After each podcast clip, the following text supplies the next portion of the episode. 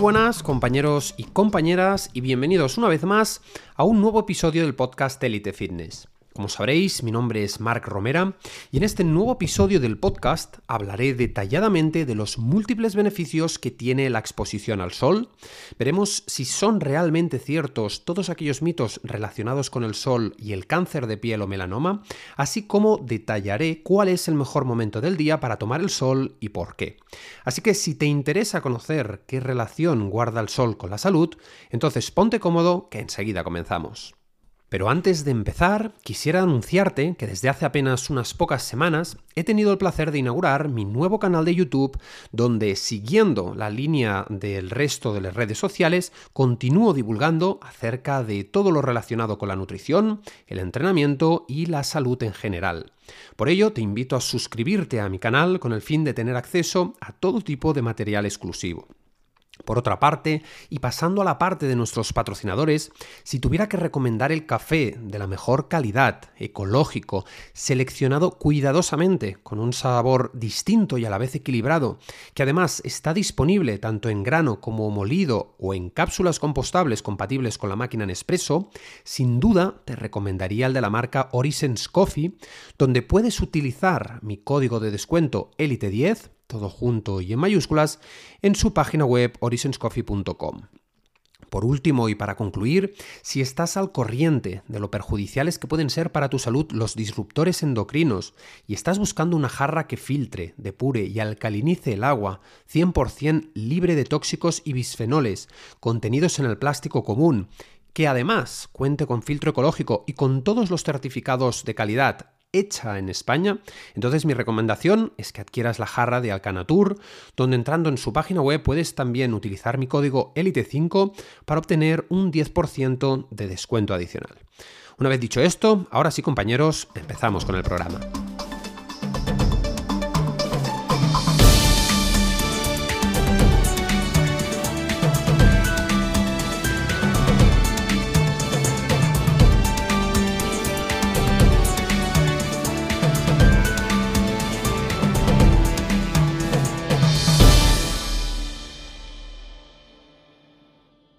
Exposición al sol y cáncer de piel.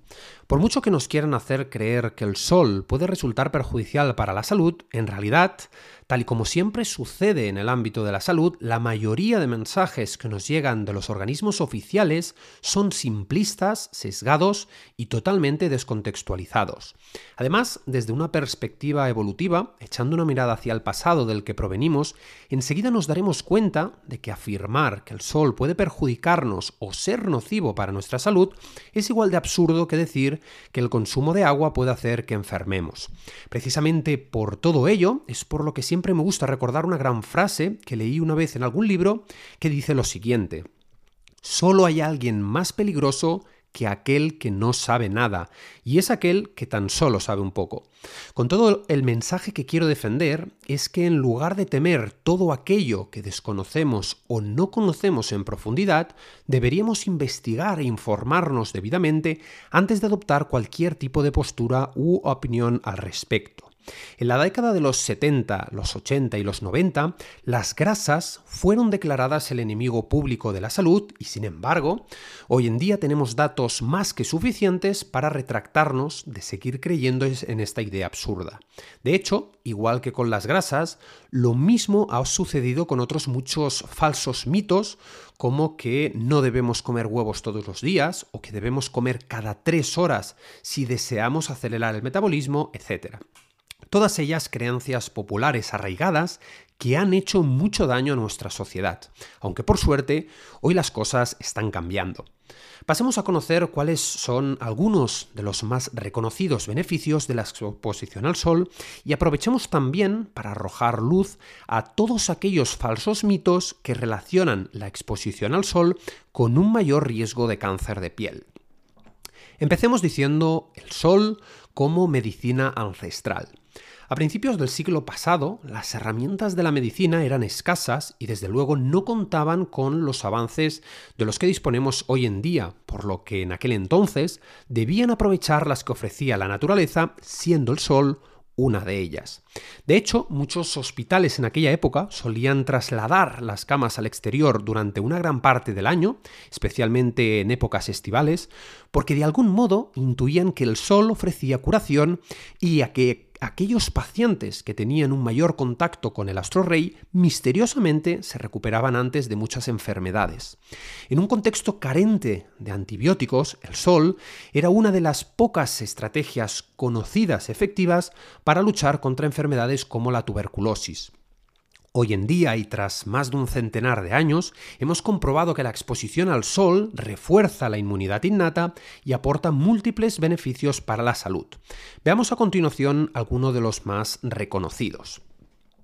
Tal y como expuse en mi libro El Manual de la Cronobiología y los Ritmos Circadianos, desde la invención de la luz eléctrica hacia finales del siglo XIX hasta la época en la que nos encontramos en la actualidad, nuestra relación con los ciclos naturales de luz y oscuridad ha dado un giro de 180 grados y nada tiene que ver con el estilo de vida que mantuvieron nuestros ancestros durante el 99% de nuestra historia en la Tierra. Históricamente, tanto el comienzo de la jornada como el final lo marcaba el sol y no un despertador o un horario de trabajo. Tal vez por ello, en la era moderna en la que nos encontramos, donde nos pasamos el día encerrados entre cuatro paredes, sin apenas ver la luz del sol y la noche, frente a dispositivos electrónicos modernos con pantallas que emiten una intensa luz azul, exponernos a la luz natural inmediatamente después de despertarnos por la mañana haya demostrado ser el estímulo ancestral necesario para sincronizar nuestro reloj biológico maestro, situado por cierto en el núcleo supraquiasmático, y por tanto para optimizar el funcionamiento de toda nuestra fisiología, mitigando también a su vez el impacto de la luz artificial por la noche e incluso mejorando nuestro descanso. Pero es que además el Sol es mucho más que un sincronizador de nuestros ritmos circadianos. Al exponernos a la luz natural, se activa nuestro cerebro, se eleva nuestro nivel de alerta y a su vez también nuestro rendimiento cognitivo. De hecho, existen estudios que demuestran que los rayos ultravioleta UVB potencian este efecto dopaminérgico cuando contactan con la piel al regular la síntesis del neurotransmisor glutamato. Tal vez esto explicaría por qué aquellos niños que en edad escolar que cuentan con ventanas mayores en sus aulas presentan mejores resultados que los que otras eh, aulas sin luz natural. Además, si hablamos de rendimiento y productividad, aunque la luz del sol sea obviamente lo más aconsejable, la exposición a la luz azul brillante e intensa durante el día que es precisamente la luz LED presente en la mayoría de oficinas y colegios de hoy en día, también ha demostrado incrementar el rendimiento laboral. Es más, en algunos ensayos controlados se ha comprobado cómo una hora de exposición a la luz azul produce mejoras equivalentes a una buena dosis de cafeína. Por otro lado, como indican otros estudios, también exponernos al sol reduce nuestro riesgo de enfermedades neurodegenerativas tan importantes como el Parkinson o incluso la demencia. Además, también la exposición al sol previene el trastorno afectivo estacional que suele darse en invierno y especialmente en países nórdicos, donde precisamente la tasa de suicidios es mucho mayor que en el resto de Europa, muy probablemente por la ausencia de luz natural. Por eso es por lo que también es un dato bien confirmado y reconocido por la comunidad médica y científica que exponerse al sol incrementa los niveles de serotonina, reduciendo los niveles de cortisol e incrementando, como hemos visto, el rendimiento cognitivo. Por otro lado, un dato que posiblemente le resultará muy curioso a la mayoría es que la exposición a la luz natural disminuye considerablemente el riesgo de miopía. De hecho, en sociedades ancestrales es un trastorno poco común y frecuente. En ese sentido, hoy tenemos a nuestra disposición algunos metaanálisis confirmando una relación directa entre más tiempo en exteriores y menores tasas de miopía. Por si todo lo anterior fuera poco, tal y como decía inicialmente, desde hace tiempo se conoce la relación entre déficits de vitamina D y mayores tasas de enfermedad autoinmune, que son además mucho más comunes en países con menor exposición solar, por lo que exponernos diariamente al sol refuerza, insisto, nuestro sistema inmune y disminuye el riesgo de, por ejemplo, enfermedad de Crohn, esclerosis múltiple, psoriasis, etc.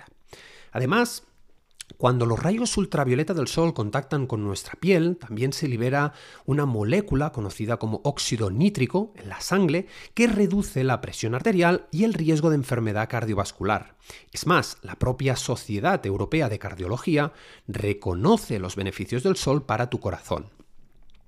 Una vez dicho esto, y después de todo lo mencionado, uno podría pensar que el Sol cuenta con argumentos más que suficientes como para que desde luego nos interesemos por incluirlo en nuestro estilo de vida y sin duda no le faltaría razón. Pero los beneficios anteriores son tan solo los más reconocidos, aunque no los únicos. Por ejemplo, también sabemos que aunque la obesidad sea multifactorial, la luz solar parece también modular la microbiota intestinal a través de un posible eje piel-intestino. Y debemos recordar que la microbiota también desempeña un papel en la pérdida de grasa. Por último, un estudio reciente descubrió un mecanismo todavía más sorprendente que indicaba que las células grasas, es decir, los adipocitos, perciben la radiación ultravioleta reduciendo el tamaño al exponerse al sol. En resumen, la luz del sol aporta múltiples beneficios para la salud y debería formar parte de cualquier estilo de vida saludable, siendo recomendable una exposición frecuente pero coherente, que es precisamente de lo que vamos a hablar a continuación. Hablemos de la exposición al sol y también del cáncer. De entrada, escuchar la palabra cáncer es algo que produce temor y respeto para todos nosotros.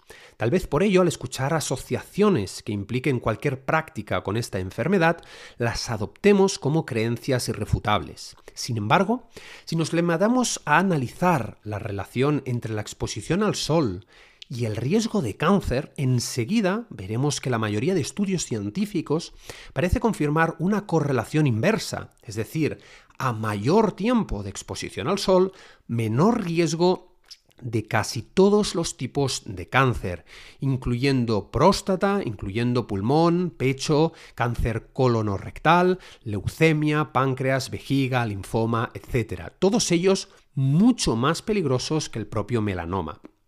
Además, debemos diferenciar de entrada también dos tipos de cáncer de piel. El melanoma, el cual se produce precisamente en los melanocitos, que son las células de la piel que producen la melanina, y el no melanoma, que se forma en la capa externa de la piel, que son las células basales o las células escamosas. La diferencia entre ambos es que el melanoma es menos frecuente pero más peligroso por su capacidad de generar metástasis si no se trata a tiempo, mientras que el no melanoma es mucho más común pero también poco peligroso y fácilmente tratable y curable al 100%. ¿Y qué dice la evidencia?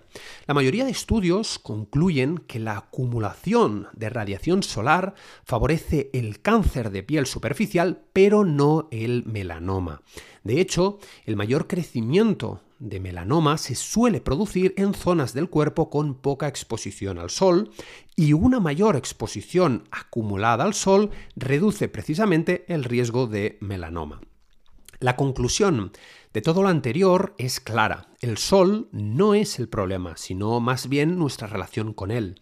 Está claro que si una persona que pasa el día encerrada en una oficina con apenas contacto con el sol, que vive en Noruega, coge un vuelo hacia el Caribe y al llegar se tumba ocho horas seguidas en la playa del Carmen de la Riviera Maya, se quemará y pondrá en riesgo su salud y la de su piel, que por desgracia es el patrón actual que predomina en la sociedad moderna. Por lo tanto, resulta absurdo comparar una exposición desmedida e incoherente con el sol como la que la mayoría de personas implementa por querer lucir el típico bronceado express en el vídeo de TikTok o en la foto de Instagram con una exposición continua y gradual durante todo el año, como por ejemplo la que mantienen la mayoría de campesinos o trabajadores que realizan labores al aire libre. El patrón de exposición moderno, podemos decir, es antinatural y dañino. Como siempre sucede, en la medida está la clave. Por eso el melanoma está asociado principalmente a una exposición solar intermitente o vacacional y, paradójicamente, disminuye con una exposición continuada. De hecho, podríamos hacer la analogía con el ejercicio físico. A nadie se le ocurriría decir que el ejercicio físico adaptado al contexto y al estado físico de una persona puede resultar perjudicial para la salud, del mismo modo en el que tampoco a nadie se le ocurriría que tras cinco años, por poner un ejemplo, de inactividad y sedentarismo, ponerse a correr de repente 40 kilómetros. ¿no? Entiendo que. espero que se entienda esta analogía.